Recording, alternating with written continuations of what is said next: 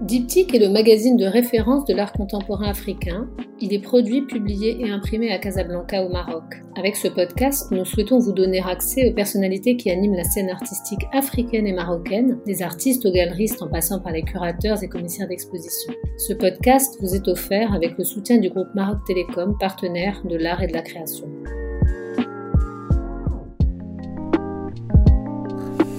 Bonjour Hichem Daoudi. Salut Mariam Sebti. Alors aujourd'hui, je suis au CADI. Euh, on est en, janvier euh, de 2022 et je reçois euh, Hichem Daoudi dans cet épisode du podcast Diptyque. Donc toute cette saison est enregistrée donc, en, présence réelle avec mes invités, contrairement à la saison précédente qui, comme elle avait commencé voilà, au cœur de la pandémie. Elle a été enregistrée plutôt à, distance des invités. Et là, j'ai à cœur de, voilà, de travailler différemment et d'avoir les personnes en face de moi. Ça, ça, engendre des échanges d'une nature un peu différente. Alors, Hichem Daoudi, est-ce qu'on doit le présenter? Hichem Daoudi est, euh, un, voilà, euh, homme né à Rabat. Euh, il est né à Rabat en 76, je crois.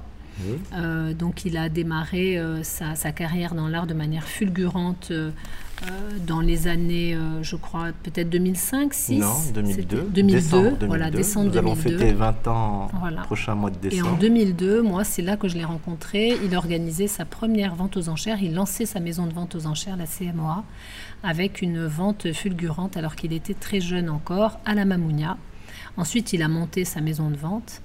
Et ensuite, nos, parcours se sont croisés puisque euh, voilà, nous avons fondé ce, ce nous avons d'abord collaboré. Nous avons collaboré, absolument. Sur des dossiers. Sur des dossiers, des euh, notices. Des contenus, artistiques. des contenus artistiques.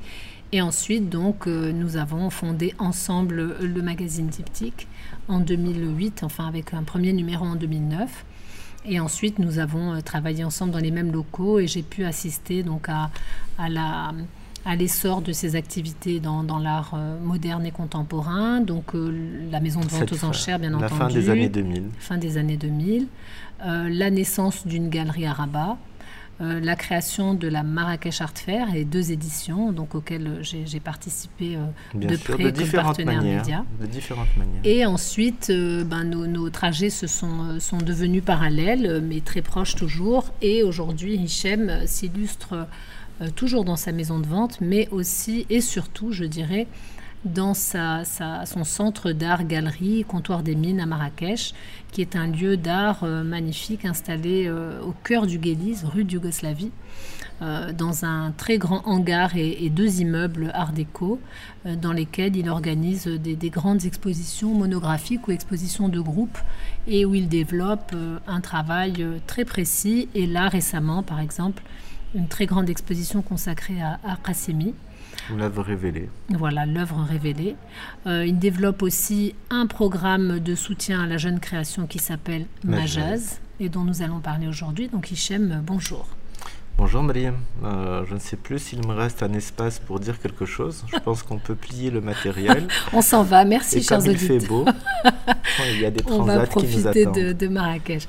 Alors Hichem, est-ce que tu peux euh, nous dire euh, comment tu vois, comment tu vois les, conditions de, de l'art contemporain en ce moment, en 2022 à Marrakech et au Maroc en général? Qu'est-ce que cette année 2022, qu'est-ce qu'elle nous, qu'est-ce qu'elle nous réserve? En tout cas, l'année 2022 n'est pas différente des années qui nous ont précédées. Il y a toujours une constituante majeure des créateurs, des artistes. Et il y a toujours euh, une envie d'un public pour découvrir des gens. Quelle que soit la taille du public, est-ce qu'il s'est réduit, est-ce qu'il a grandi, euh, ce n'est pas pour moi un vrai euh, sujet. Mais l'année 2022 inclut une nouvelle, euh, une nouvelle donne, un nouveau paramètre, c'est qu'aujourd'hui, il y a la révolution des NFT. C'est la seule dynamique euh, supplémentaire qui ne doit pas non plus faire peur comme il y a eu d'autres formes d'art ou de création précédentes. Mais euh, voilà, nous sommes dans une nouvelle ère digitale. Alors pour nos lecteurs, pour ceux qui ne sauraient pas ce que sont les NFT, on a consacré un important dossier aux NFT dans le dernier numéro de Diptyque, fait par Reda Zarek, qui est un, qui est un journaliste très talentueux, euh, que j'ai mis sur ce sujet et qui a vraiment, euh, j'ai envie de dire, euh, épuisé, enfin en tout cas il a, il a pressé ce sujet comme un citron et aujourd'hui il est devenu un spécialiste des, des, NFTs. Alors en 2022, de quelle manière Hichem est-ce que tu comptes toi rentrer dans cet univers digital que sont les, les NFTs Alors pour moi déjà j'ai une programmation en tant que comptoir des mines. Mhm. J'ai toujours à cœur de présenter des grandes expositions d'artistes on va dire, euh, on va pas les appeler classiques parce que les, ils ne sont pas déclassés par les NFT, mais des artistes qui ont toujours une production matérielle. Et nous avons une très belle saison parce que on aura la chance d'accueillir euh, Mohamed Arjdal, Fatih Azmouri, euh, Lotfi, euh, Swidi, Mohsin Arhawi et Mustafa Akrim cette saison. Donc on a pour nous notre euh, saison galactique où les, les, grands talents sur lesquels nous avons lié un peu nos destins mhm. euh, vont avoir une saison époustouflante avec des gros budgets de production qui vont peut-être rehausser une certaine qualité artistique. Et nous avons aussi ce programme Majaz où on n'arrête pas de détecter des pépites, c'est-à-dire des gens qui ont à cœur de dire des choses, de montrer euh, aussi leurs différences nous allons bientôt accueillir Hajar Moussa, qui est un très beau projet où elle inverse le regard sur le corps. Il va y avoir euh, Khadija Jaï, extraordinaire aussi, jeune fille, avec une histoire personnelle euh, euh, douloureuse mais aussi belle et qui se retranscrit dans son art.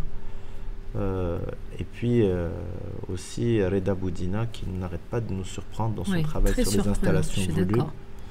Donc nous, nous avons une saison majeuse aussi euh, qui répond un peu à la saison, qui répond un peu à la saison de, la galerie officielle.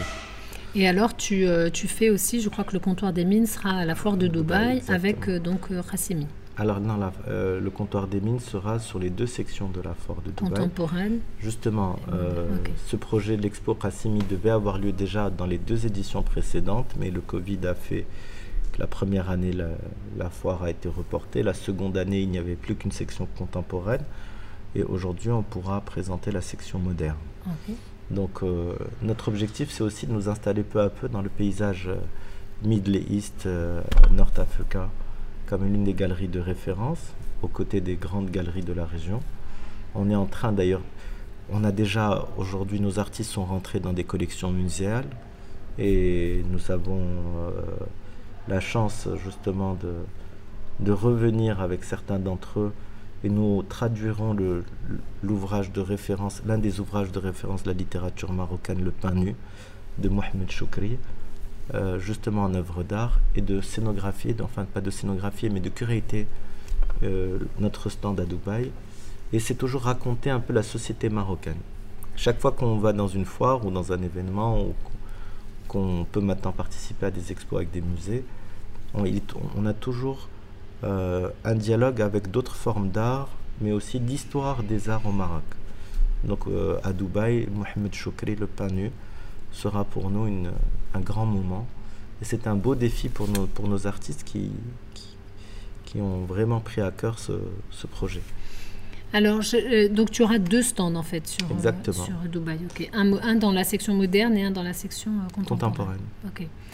Ok. J'aimerais bien pour nos auditeurs, Hichem, qu'on rembobine un petit peu le, film et qu'on se remette tous les deux un petit peu dans le contexte des années, un peu des années 2010.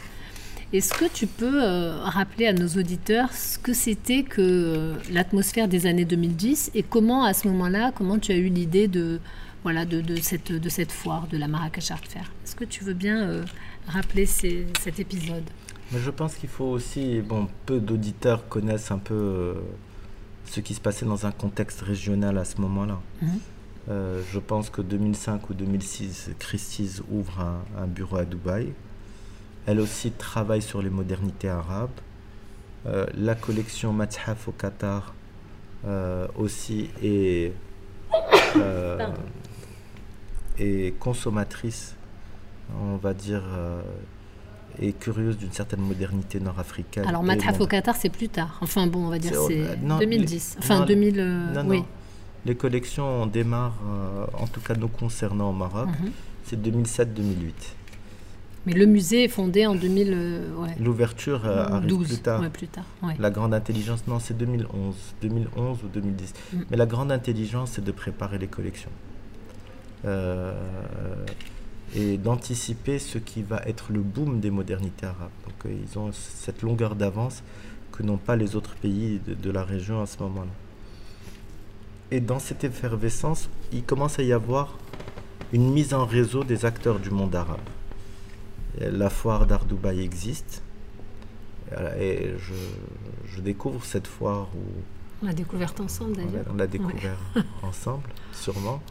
Et, et, et je me dis, mais euh, c'est un projet dont nous aurions aussi besoin au Maroc, parce qu'au final, il n'y avait pas une grande place à ce moment-là pour d'autres supports artistiques que des peintures ou des, des- on va dire. Et on comprenait mal le travail des nouvelles générations Ouais. parce que euh, on n'avait pas de perspective sur ce qui existait chez les autres.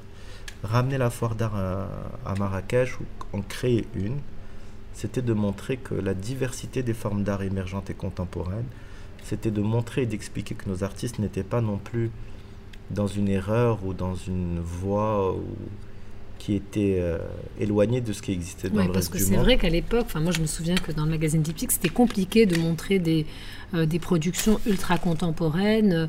Euh, on rencontrait, euh, le- comment dire, l'incompréhension de, de no- notre Oui, lectorat. le, le public aussi au Maroc avait en 2007-2008 une fascination encore pour l'orientalisme. C'est ça. Voilà. Euh, C'est-à-dire montrer Mounir Fatmi ou Younes à l'époque, c'était- euh, pour un très très très petit public. hein. Et c'était cette forme de euh, d'incompréhension que nous, les professionnels, on mesurait. Ouais.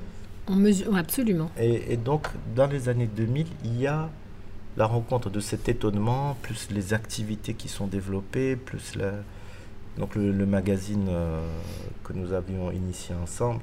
Déjà, un magazine d'art euh, au Maroc, c'était euh, voilà, euh, pas très compréhensible. Les gens s'étaient habitués à ce qu'il y ait une page culture dans Ouais. un magazine. Ouais, on, Et peut dire qu'on a mis 10 ans avant de pouvoir euh, vraiment euh, parler à un public un peu plus large. Et encore, il n'est pas encore colossal. hein, mais La place de la photographie dans les années 2000 était ridicule.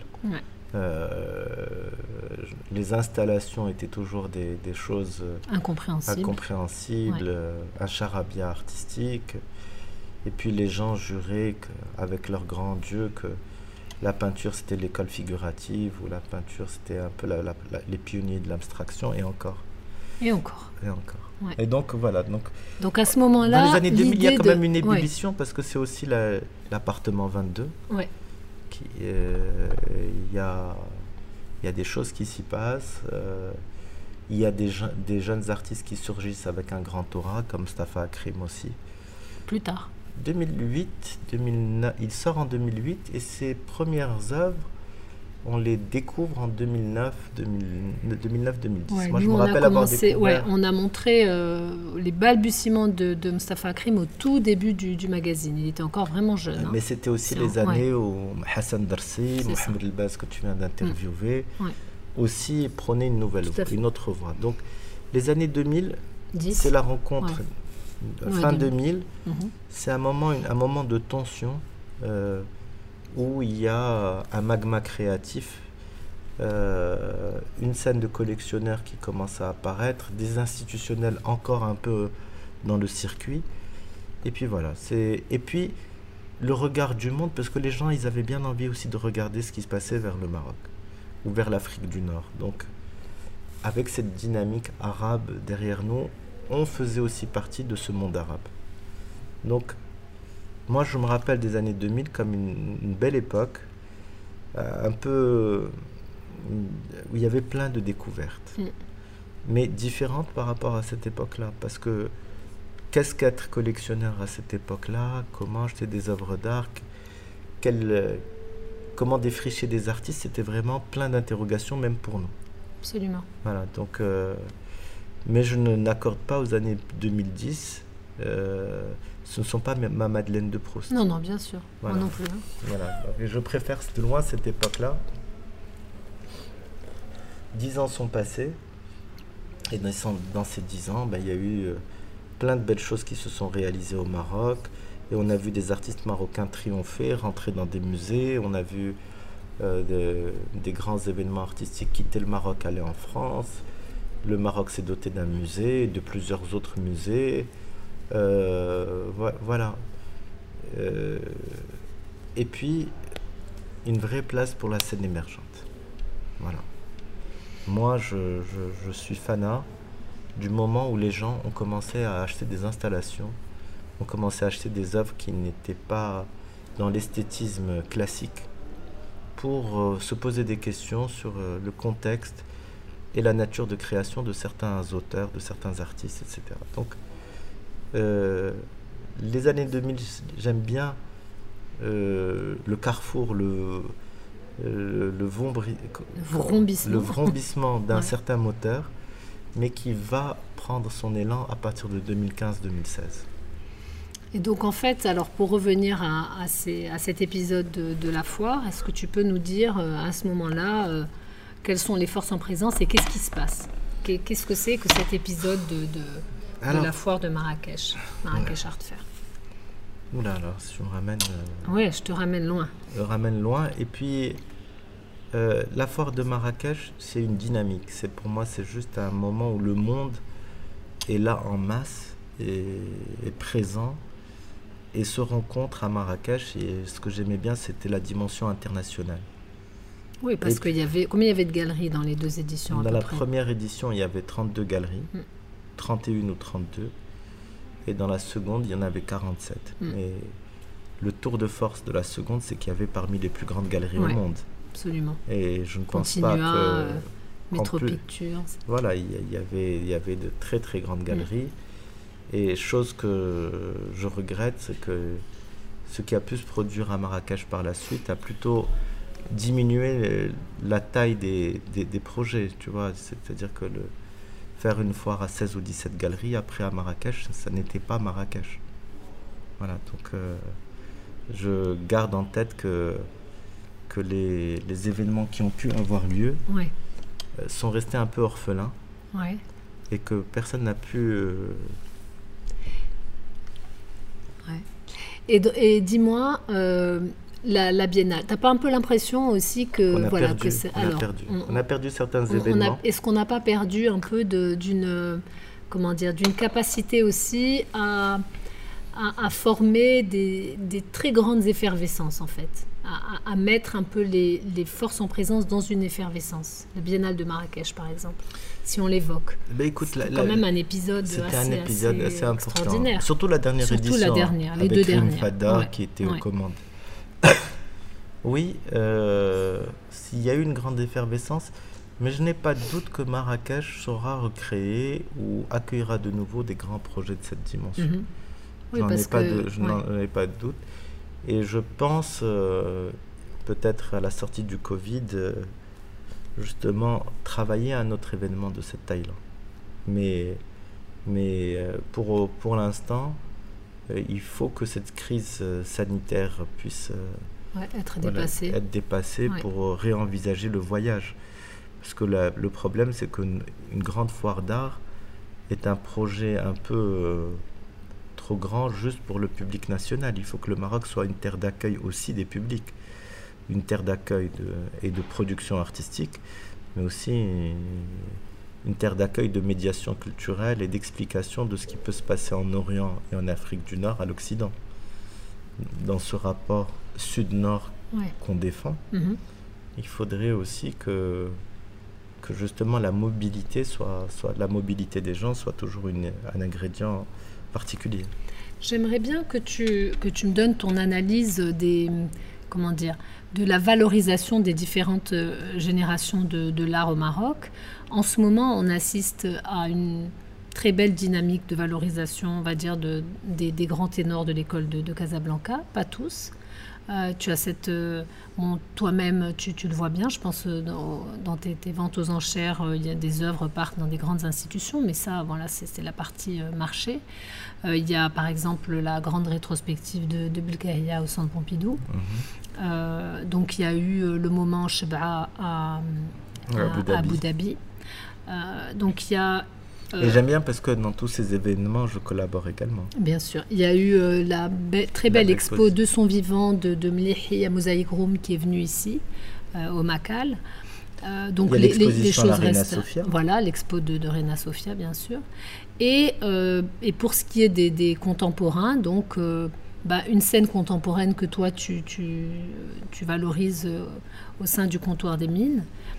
Comment, comment tu vois les choses en ce moment? Comment, faire pour mieux valoriser ces, différentes générations? Parce que bon, il y a une génération qu'on n'appelle plus la génération émergente, hein, les artistes qui ont Aujourd'hui, euh, je trouve que euh, Arejda Lakrim, euh, mais les plus âgés, Younes, Fatmi, Elbaz, qui étaient là, ben tout cela, ils ne sont pas émergents. C'est vraiment la scène contemporaine C'est la scène d'aujourd'hui. Et les émergents, ils voilà, les émergents, ils, ont, ils sortent de l'école, on les connaît, et, j'espère que c'est ceux qui vont se développer dans ton, dans ton programme Majaz. Mais comment tu vois est-ce que tu n'as pas l'impression qu'il y a quelque chose un petit peu, qui a une perte de, de, de vitesse dans tout ça? Euh, franchement, non. Non. Euh, et puis moi, de toutes les manières, je suis un éternel optimiste. Mhm, je sais. Donc, euh, je ne peux pas, je, ne vais jamais m'accommoder. Je ne dirai jamais que c'était mieux avant. Mhm. Donc, non, au contraire, j'ai l'impression qu'il y a une scène qui, qui, a pu passer en 2016 le, le cap d'une certaine légitimité mhm. et d'une adhésion du public. Euh, le comptoir des mines, mais certaines ventes aux enchères d'art contemporain qu'on avait réalisées avaient aussi permis de, de déclencher une dynamique. Ça a été repris par d'autres galeries. Quels artistes tu penses en particulier? Eh ben, En tout cas, en, 2016 et 2017, euh, euh, c'était près de Fawzi Latiris, Batoul Sihimi, Mounir Fatmi, Ajdel, Akrim avait été mis à l'honneur, Marie Bouzid. Euh, et, euh, et, plein, de, plein de gens. Je me rappelle que c'était des, ventes avec beaucoup d'artistes. Mais euh, ensuite, les galeries se sont, ont compris cette dynamique et y ont adhéré. Et ça a permis à ce que justement le public également prenne conscience de l'importance de collectionner ces formes d'art. Mais cette valorisation, elle est bien aussi parce que, en fait, quand je, quand je participe à la dernière édition de la foire Art Dubaï, on vend nos artistes à un public institutionnel et de grands amateurs d'art du Moyen-Orient et des gens avec un goût extrêmement précis. Donc, euh, j'avais besoin, j'avais un peu cette, cette envie de confirmer que ce qui se passait au Maroc était capable d'être international. Et effectivement, tous les artistes qu'on avait emportés avec nous, nous les avons vendus à Dubaï.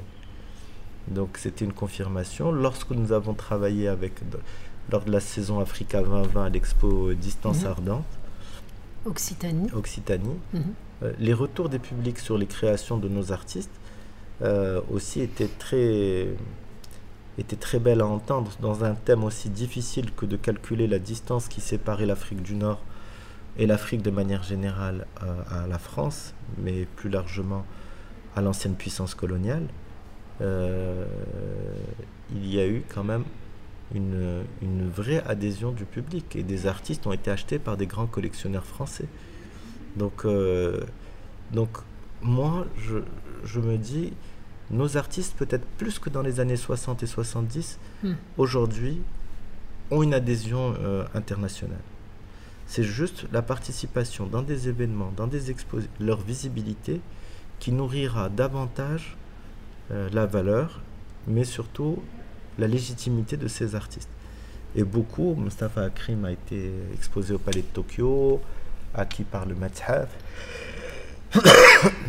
Mohamed Ajdal est en train d'être acquis ou est déjà acquis par le Guggenheim Abu Dhabi.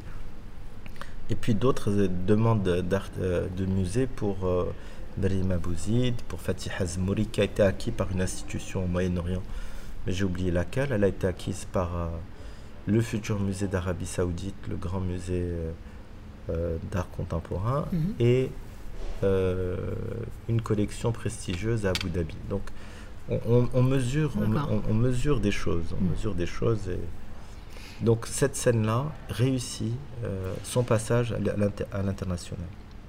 Ce qui n'était pas le cas dans les années 70-80, c'était très compliqué. Alors si tu veux, en termes de, de, rayonnement, je pense par exemple à, à, la... Comment Biennale de Venise, par exemple. Tu vois, la Biennale de Venise, je, m'interroge hein, et je me demande comment, comment ça se fait que euh, deux ans après deux ans que le Maroc n'y soit pas. En fait, je, vois surtout que, ok, les grandes puissances ont des, pavillons dans, dans les dans même les, petites puissances, hein, même les petits Dans le jardin, on va dire les grandes puissances euh, anciennes. c'est un, une photographie. Le Ghana n'est pas une grande puissance économique. Absolument. Dans mais le, une telle puissance Dans l'arsenal, si tu veux, il y a chaque, tous les deux ans, on voit des nouvelles, des nouveaux pays être là. Parfois ne pas revenir deux ans après, mais au moins ils font leur happening. Le Ghana, comme tu dis, Madagascar. Comment ça se fait que, le Maroc ne soit pas à ce rendez-vous? Je pense que c'est essentiellement des problèmes bureaucratiques. Et la prise de conscience, euh, parce que c'est souvent le ministère des Affaires étrangères qui, reçoit l'invitation mhm. de, la participation et il doit collaborer avec le ministère de la Culture. Mhm. Lequel ministère de la Culture aujourd'hui Saisit les, institutions. Les institutions. Mais en fait, aujourd'hui, mhm. euh, il ne devrait pas y avoir un problème si la Fondation nationale des musées, euh, qui a le pouvoir, la force économique, pouvait s'emparer de ce sujet. Mm. Encore euh, faudrait-il qu'elle soit dans, le, dans les temps pour réaliser un tel projet. Mais le Maroc, c'est qu'une décision, en fait, c'est comme une décision un peu bureaucratique et un peu politique. Mais Parce que c'est vrai qu'on se. Enfin, je veux dire, moi, j'ai assisté bah, la, dernière, la dernière édition de la Biennale de Venise, euh, le pavillon de Madagascar, Joël euh, André oh qui est programmé bientôt, j'espère, au, Macal, euh, qui est un très bon artiste. Et, tu, te, tu, te, prends à rêver d'un pavillon marocain où il pourrait y avoir un solo show, ben de, on peut en parler. Je veux dire, il pourrait même y avoir une expo de groupe de, des artistes dont on parlait à l'instant. Non, mais généralement, bon, ça, déjà, s'il devait y avoir un jour un pavillon marocain, il faudrait surtout ne pas se tromper d'abord dans le premier curateur du pavillon, avant même le choix des artistes, mm. qui est capable d'endosser euh, la responsabilité de choisir et de proposer un projet. Et là-dessus, il n'y a que deux ou trois noms capables de pouvoir le réaliser, objectivement. Mm. Et peut-être même vaudrait-il mieux qu'il y ait un curateur étranger plutôt qu'un curateur marocain. Bah, de toute façon, ça, à la limite, c'est même pas un problème. C'est pas un tu le vois dans les. C'est souvent. Mais en tout cas, euh, ça serait bien qu'un jour il y ait un curateur de niveau euh, très important, qui a déjà des éditions euh, très reconnues, euh, qui pourraient s'emparer de ce, de ce sujet. Mais pour nos autorités, je, je pense que... Oui, parce que si on fait l'expo universelle de Dubaï, il faut être à la Biennale de Venise. Oui, oui, oui, mais le Maroc participe à l'expo architecturale de, tous les ans, tous les deux ans aussi. Absolument. La Biennale d'architecture. Ben, il faudrait que Mehdi Kotbi, qui a, qui a aujourd'hui ce, rayonnement très important dans l'art marocain, au Maroc et à l'étranger, puisse s'emparer de ce sujet. Bah, on lui fera écouter cet épisode et voilà, en espérant que dans deux ans. Euh, en tout cas, c'est toujours lui qui réussit à, ouvrir des portes mm. et il faudrait qu'il s'empare aussi de ce sujet. Absolument. Euh, Hichem, euh, j'aimerais que, que, tu me dises aussi, s'il te plaît, si, si tu veux bien, que tu me donnes ton, ton avis sur, euh, euh, sur la, la, représentation donc des, des galeries marocaines à l'international dans les grandes foires parce que c'est je veux dire on parle donc de la présence des, des artistes marocains sur voilà sur dans les grands événements internationaux donc Biennale de Venise etc on parlera aussi de la Biennale de Dakar si tu veux. Mais c'est vrai que c'est aussi dans les foires qu'on fait connaître les artistes marocains. Et aujourd'hui je suis souvent un peu étonné finalement de, de, voir que euh, il y a des galeries hein, qui participent aux foires. Tu as, tu as la Loft hein, qui fait beaucoup de foires. Tu as l'Atelier 21 qui, voilà, qui fait aussi des, foires. Mais les, finalement, les gros artistes marocains, ils sont présents dans des galeries euh, qui ne sont pas des galeries marocaines. Euh, Comme Bark Bouchichi. Voilà, bah, Younes. avec la. Ouais. Avec, oui, effectivement. En fait, on les voit, on les voit finalement exister euh, grâce à. Et ça, c'est un peu normal que les artistes soient, soient voyagent et soient représentés par des. C'est plutôt un signe de bonne santé, de maturité. Mm. Maintenant, que des galeries marocaines participent euh, à des foires internationales, il faudrait peut-être un peu plus d'encouragement ou d'accompagnement de la part de l'État. Je m'explique. euh, les coûts de transport sont dans l'événement ou dans la participation au foire sont un coût euh, très important. Ça représente combien de l'investissement je vais, je vais donner de- un exemple. budget, Je vais ouais. donner un exemple. Et sans langue de bois. Ouais. Euh, par rapport à la foire de Dubaï, si l'achat des stands nous coûte 52 000 dollars pour participer dans deux stands, Mhm. le coût du transport coûte sensiblement La le même prix ouais. ou un peu plus. Donc, dans une équation d'une participation d'une foire, il faudrait, avant même de produire des œuvres d'art ou d'accompagner des artistes ou réaliser un catalogue ou penser à l'hébergement ou, ou, ou, c'est-à-dire que c'est déjà 100 et quelques mille dollars. Mm. Bon, est-ce que toutes les galeries marocaines peuvent prendre ce risque? Non. Bah, ça veut déjà dire aussi que ce que tu emmènes évidemment sur ton stand, c'est des artistes qui te permettent de, de rentrer dans tes Et frais. personne n'a euh, jamais, et personne n'a jamais de garantie absolue qu'il sera, euh, qu'il pourra vendre les œuvres qu'il emmène avec lui. C'est un risque assez, important. un risque Ouais. assez important. Mais toujours est-il que le coût du transport est, je pense, un frein à la participation à des grandes foires internationales. Nous, nous allons essayer de participer à deux ou trois foires en 2022. Et nous allons candidater pour certains types de foires. Je ne peux pas dire encore lesquelles, mais évidemment, on va candidater pour la FIAC. Et nous allons candidater pour Art Basel Miami.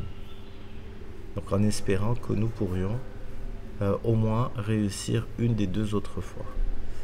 Donc euh, dans es- Et bien sûr, si nous réussissons les deux, euh, à participer aux deux, nous devrons avoir des mécènes. Parce que ça sera un coût trop grand pour une structure, même si on est une grande galerie au Maroc aujourd'hui, parce qu'on représente une vingtaine d'artistes, avec des grandes expos, des grands budgets, nous restons une toute petite galerie à l'échelle mondiale. Et donc pour participer à ces grandes messes internationales, il faut un sacré coût.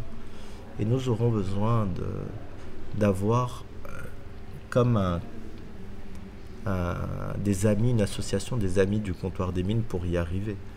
Pour en tout cas participer et réussir ce défi. Ah, est lancée. L'idée est lancée. L'idée est en projet. L'idée est en projet.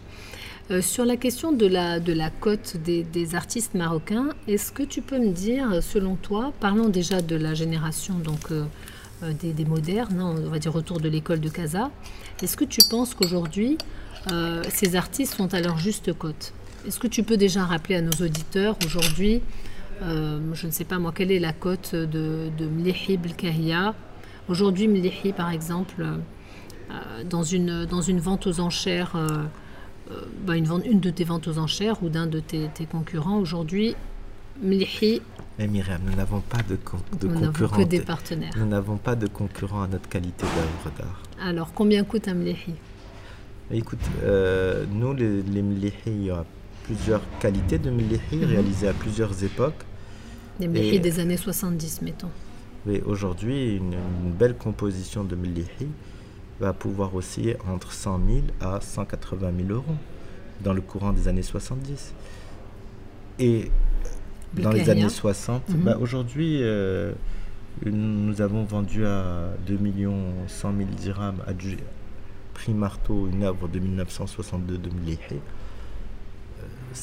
par- c'est- Ces prix peuvent paraître importants, mais si on les remet en dollars, justement, ouais. en- si on dit que nous vendons un Mlihi à 210 000, euh, à- pardon, un Farid à 210 000 euros euh, de sa période euh, dite de Prague, il faudrait bien comparer avec des artistes de son contexte historique euh, qui peuvent atteindre plusieurs millions d'euros et qui n'ont pas bénéficié d'une exposition au Centre Pompidou par hasard. Alors justement, est-ce que tu penses que... euh, alors, on, est en train de parler de, de, de la Mais fabrication. pour arriver juste à une conclusion et dire, euh, euh, juste pour dire aux gens qui pourront écouter ce podcast, Mhm. la valeur de l'art marocain pour les œuvres de qualité va terriblement augmenter dans les 2, 3, 4 ans. à condition qu'un travail soit fait justement pour... euh, Mais ce Pour travail, même s'il n'est pas fait au Maroc, ouais. sera fait aujourd'hui par d'autres institutions muséales qui vont être dans le Moyen-Orient. Mm. Et dans le Moyen-Orient, il y a une guerre des musées qui se développe. Oui, je sais. Et cette guerre des musées, c'est pour amplifier le potentiel culturel de chacun des États et tourner une certaine page de l'histoire chez eux. Et Et cette guerre des musées, elle participe au renchérissement de, la cote des, artistes de, l'école de Casa Elle participera à, la valorisation des modernités arabes. Pas forcément que l'école de Casa, mais que ce soit la, période surréaliste en Égypte, la période post-indépendance en Tunisie, la période post-indépendance en Algérie, euh, au Maroc, en Syrie, en Irak. Mhm. Ces modernités vont connaître un fort engouement. Pas que par la guerre des musées, mais aussi parce qu'un public international. Nous, sur les dernières œuvres de Mlihi que nous vendons, elles partent toutes aux États-Unis. Et ce n'est plus un public du Moyen-Orient qui les achète. Donc euh, aujourd'hui, euh, l'Occident peut découvrir euh, des qualités à nos artistes et commencer à les acheter. Donc il n'y a plus en tout cas le marché de l'art marocain, et ça j'en suis très fier, ne dépend pas du public marocain. Et il, touche un public international. voilà, il est jugé sur une qualité artistique dans un contexte régional et historique global, et il ne dépend pas d'un tel ou un tel, de telle ou telle ou telle institution marocaine. Non, aujourd'hui c'est un art qui est universel. Et j'aime beaucoup à penser que enfin l'exception artistique marocaine est reconnue à sa juste valeur. Mais, pour, euh, pour, atteindre, euh, pour atteindre évidemment cette reconnaissance de valeur, ça demande un, un travail euh, très important qui passe par le travail institutionnel. Par exemple, j'ai bien conscience que le fait que le Centre Pompidou consacre une rétrospective à Abdelkahia. Ça, ça permet. Et peut-être demain la tête. Et demain la tête à Mais par exemple, en ce moment, alors évidemment, pour que ça se fasse, ces choses-là, il faut que quelqu'un le veuille, il faut que quelqu'un y travaille. Je sais que par exemple, pour. Mais ceux qui le veulent ou qui le travaillent, ce sont souvent des conservateurs qui ont, oui. à un moment, des curateurs dans des musées qui croient en une qualité artistique à un moment donné. Il faut aussi des galeries qui gèrent euh, correctement euh, l'estate de ces, de ces artistes euh, qui sont plus. qui Il faut déjà que les familles, mm. les familles qui sont détentrices d'œuvres d'art ou de l'héritage artistique de ces grands artistes mm-hmm. s'inscrivent dans une continuité ou dans la promotion des artistes. C'est ça. Et qui ne soient pas que dans le partage de tables. On est, on est bien d'accord. Parce qu'il y a l'œuvre d'art, l'œuvre historique, l'œuvre. C'est à ça que je voulais en arriver. Et puis il y a les objets artistiques que lègue un artiste. Et souvent, parfois au Maroc, les familles se mènent une guerre pendant des années, se déchirent pour qui aura quoi dans la succession de leur père. Alors que c'est important de travailler aussi sur la valorisation de l'œuvre globale avec un grand O. Exactement. Mais ça, malheureusement, c'est aussi lié à la vie des artistes et comment ils préparent leur succession et comment ils gèrent de leur vivant euh, leur, chose. Succession, bien sûr. Voilà, parce que souvent, ils sont les premiers étonnés de leur disparition. Bah oui, bien sûr, on se croit tous éternels. Parlons maintenant, si tu veux bien, de la cote des jeunes. Euh, et euh, j'aimerais que tu me dises, euh, bah, puisque tu, là tu auras donc à, préparer ton stand pour, pour Dubaï, le stand contemporain. Donc il y aura, tu disais, il y aura Alors, dans le stand contemporain. Dans le stand contemporain, nous, nous partirons avec la thématique du pain nu, mhm. avec Marim Abouzid. Mhm avec euh, Mustafa Akrim, Mohamed Arjdal, Mohsin Arhawi et Hassan Bourqiya. Et en ce moment, euh, ces artistes, est-ce que, alors évidemment, euh, quand tu les présentes avec les prix que tu établis au comptoir des mines, donc tu, arrives à vendre ou, pas, c'est à, toi de oh le dire. Est-ce que quand on fait une foire euh, et qu'on s'adresse à un public international qui du coup euh, ne connaît pas forcement ces artistes, hein, il y a des, visiteurs... Oui, mais maintenant, euh, aujourd'hui, ça fait 20 ans par exemple que mm. moi j'existe dans la scène mm-hmm. du monde arabe. que les institutions du monde arabe ont pratiquement toutes travaillé avec moi, que ce soit les fondations privées ou les collections publiques. Donc il y a aussi un gage qui, en tout cas, je ne vais pas dire le mot gage, mais il y a un respect du travail que nous avons effectué euh, ces 20 dernières années au Maroc. Et les gens savent aussi euh, le regard qui est porté envers ces artistes que nous défendons d'un public, de musées occidentaux qui reconnaissent les talents de ces artistes. Ce que je veux dire, est-ce que quand tu te présentes euh, dans une foire comme la foire de Dubaï, est-ce que tu as l'impression que la manière dont tu as, dont tu as travaillé la cote des artistes que tu représentes, est-ce qu'elle est calée avec euh, des, oh des artistes de même génération, de même parcours pour des... on se sent au Maroc, on est toujours, euh, euh, on part du principe qu'on est un peu moins connu euh, que les pays plus limitrophes Mhm. Euh, au Moyen-Orient, que moins connu que l'Égypte, moins connu que le Liban, moins connu que la Syrie, moins connu que Bahreïn, moins connu que l'Arabie Saoudite. Mais que dans cette, mais que quand même les gens en connaissent le, allez, presque le charisme, euh, de, le charisme créatif de notre pays. Le Alors- Maroc est quand même Oui, oui, bien une sûr. terre très respectée Ouais. pour sa création artisanale, euh, son patrimoine immatériel et, et son histoire. On, on est, on, on fascine le monde arabe. Oui, bien sûr, il y a un charisme marocain. il y a, il y a un charisme Ouais. marocain et, et quand il faut aller là-bas, il ne faut jamais faire moins Ouais, que... que voilà. Il ne faut pas aller là-bas à l'économie. Non, non, il faut sûr. être là-bas, comme on dit en arabe, Pas jouer petit bras. Voilà, il faut être bchan. Ouais. Voilà. Alors pour finir sur une, une question euh, plus, plus précise euh, sur la, la scène contemporaine, bon toi tu représentes euh, Mariam Abouzid en, en peinture, Euh, on va consacrer un, un sujet à, à un artiste Anwar Khalifi qui est, qui est un artiste représenté par Gal Richard, Third Line. Est-ce que tu trouves pas qu'il y a bah, par rapport à la, la scène tunisienne où ils ont des, des très grands peintres comme Tamer Mejri, Slimane El Kamel, tu n'as pas l'impression qu'il y a un petit euh, désintérêt de, des, des Marocains qui sortent des beaux-arts, d'ailleurs pour la peinture, pour le médium peinture Est-ce que finalement, à part Myriam Abouzid dans sa génération, Ah, il y en a quelques-uns. Maintenant, oui, je- alors là, Je moi, je suis je- la génération Beaux-Arts, ça revient, mais mais il y, a- il y a quand même un trou générationnel de presque 10 ans avec personne en peinture. Ou très peu de Il y a monde. quand même Yassine Bibzioui. Oui. Mais Yassine Bebzioui est plus âgé, Il y a euh, Mohamed Klété, il y a beaucoup plus âgé. beaucoup plus Ouais. âgé, mais, mais sa peinture fait jeune. Ouais. Ah oui, c'est sûr. Mais c'est vrai que dans la génération là, de ceux qui ont entre 20 et 30, il y a, y a Et pas L'artiste. Makhloufi qui est Ah représenté. oui, Nabil Makhloufi. Nabil Makhloufi qui est représenté. Ouais. Donc il, il y a, disons qu'il y a une, Il y a une scène peinture il y a une scène peinture, Mhm. une peinture figurative au Maroc. Mais c'est vrai que Marloufi, Mariam Abouzid, euh, ah, ça donne des idées. C'est deux, deux très grands peintres. Ouais. Mais euh, justement, euh, peut-être que localement, le goût du public Mhm. a, a été euh, désorienté ou orienté vers autre chose parce que d'autres artistes, euh, Marc Bouchichi, euh, Qui revient à la peinture, d'ailleurs. euh, mais à un moment, mais- et même euh, le travail d'installation de Ajdal et de Akrim, lequel Akrim revient aussi au dessin et à la Ouais. peinture, voilà, Bah, il avait fait ils ont billets de banque hein, qui ils étaient ont super. oui exactement, ils ont surpris, ils ont apporté un, Absolument. un coup de fouet à la création. Donc il était difficile de regarder les deux formes d'art en même temps. Maintenant, je pense que l'histoire de l'art nous surprendra toujours. Euh, des grands artistes, il y en a toujours qui vont arriver. Et le Maroc est une terre fertile de création.